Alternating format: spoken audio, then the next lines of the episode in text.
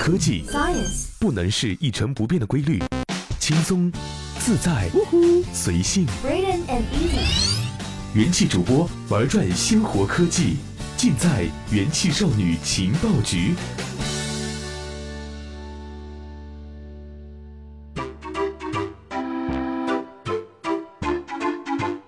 朋友啊，朋友，你可曾想起了我？找呀找呀找朋友，找到一个好朋友。各位亲爱的听众朋友们，这里是用智商捍卫节操，用情商坚守美貌的元气少女情报局，我是一木。今天呢，我们谈一个比较普遍的话题，那就是朋友啊。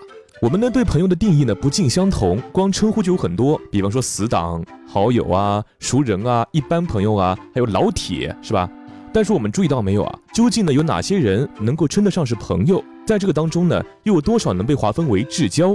这个严肃的问题呢，可能让很多人在深夜整理通讯录的时候呢，敲着屏幕扪心自问过好多次：哎，这个人是谁？我认不认识？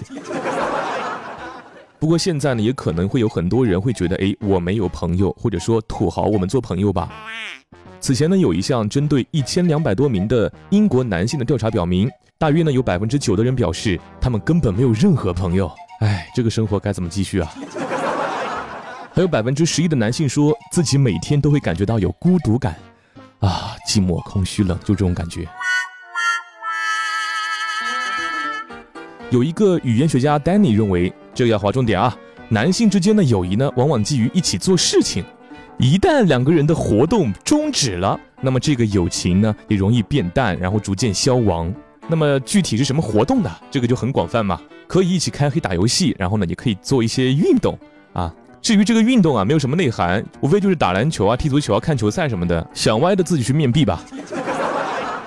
然后呢，这个学者呢还说了一个另外的原因，因为这个地缘关系在一起的同学呢，毕业之后更多的往往不是因为这个知识、地位、阶级拉开差距而关系断裂，仅仅是因为毕业了之后，自然而然的就不再联系了，或者说呢是没有以前联系的密切了。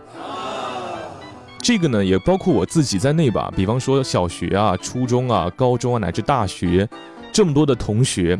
一个一个去找，现在已经几乎不可能了。甚至说呢，可能在路边擦肩而过，都不一定能够相互的认出彼此了。唉，高处不胜寒呐。然后呢，这个丹尼认为呢，在建立和发展友谊方面呢，不论男女，谈话呢都是一个核心作用。但是呢，男生跟女生谈话的方式跟方向都是不一样的。男生谈话呢，通常是总结评价、预估未来，或者是一个解决问题式的一个结果导向。但是女孩子呢，可能会更多的以谈论的一些细节、关注过去，以及呢表达自我感受的一个过程导向。所以说，女生对话呢，往往是繁复的、琐碎的，而且长久的。听到这里呢，男生们就应该明白，为什么跟女孩子讲道理是没有用的，他们根本就不习惯呀。当然呢，也正是因为有这个对话的维系，使友谊呢可以因为这个语言为载体延续并发展下去。只是我们跟这个异性说话的时候呢，要注意这个方式和方法。打一个比方吧，假设你是一个学计算机的学霸男生，你也不要因为这样就跟女孩子长长久久的去聊这个计算机的原理呀，这个编程的公式啊，这个网页的开发呀。除非这个女孩子呢跟你一样都有一个共同的爱好，都喜欢计算机，那还说什么呀？在一起喽。我们身边呢也经常看到那些有一些女性气质的男生，往往人缘啊都特别好，可能是因为他们的对话方式呢会带一点女性的思维方式，能够更容易的让女孩子接受。但是在这里呢，我们也强调一下，是女性的气质，不是女性的性格。如果这个分寸把握不好的话呢，很可能会从男闺蜜变成娘炮了。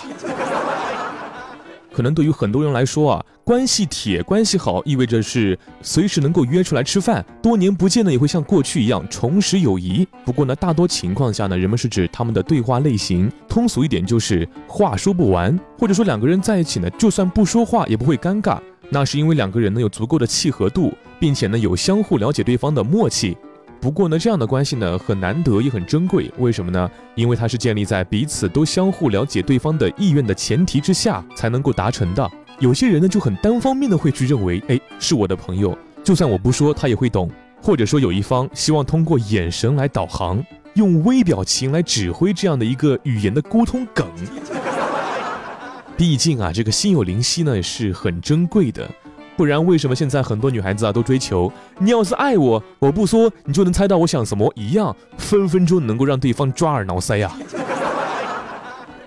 然后呢，我们再说一下男生跟女生之间对话的那么一个差别在哪儿？女孩子们，特别是闺蜜们，通常呢会十分的有时效性的去分享她们的生活，简单说呢就是八卦。但是男生们呢，往往对对方的私事啊没有什么兴趣，可能是因为男生们呢一般比较好面子。不过呢，这个丹尼学者最后还是建议大家多用交流来建立并且加深友谊。毕竟呢，你们可能会在几番对话之后呢，会发现对方是一个很厉害的人，并且呢跟你有一个相同的爱好。嗯，那么一木呢也希望各位能够珍惜自己的友谊和朋友，毕竟老铁没毛病啊。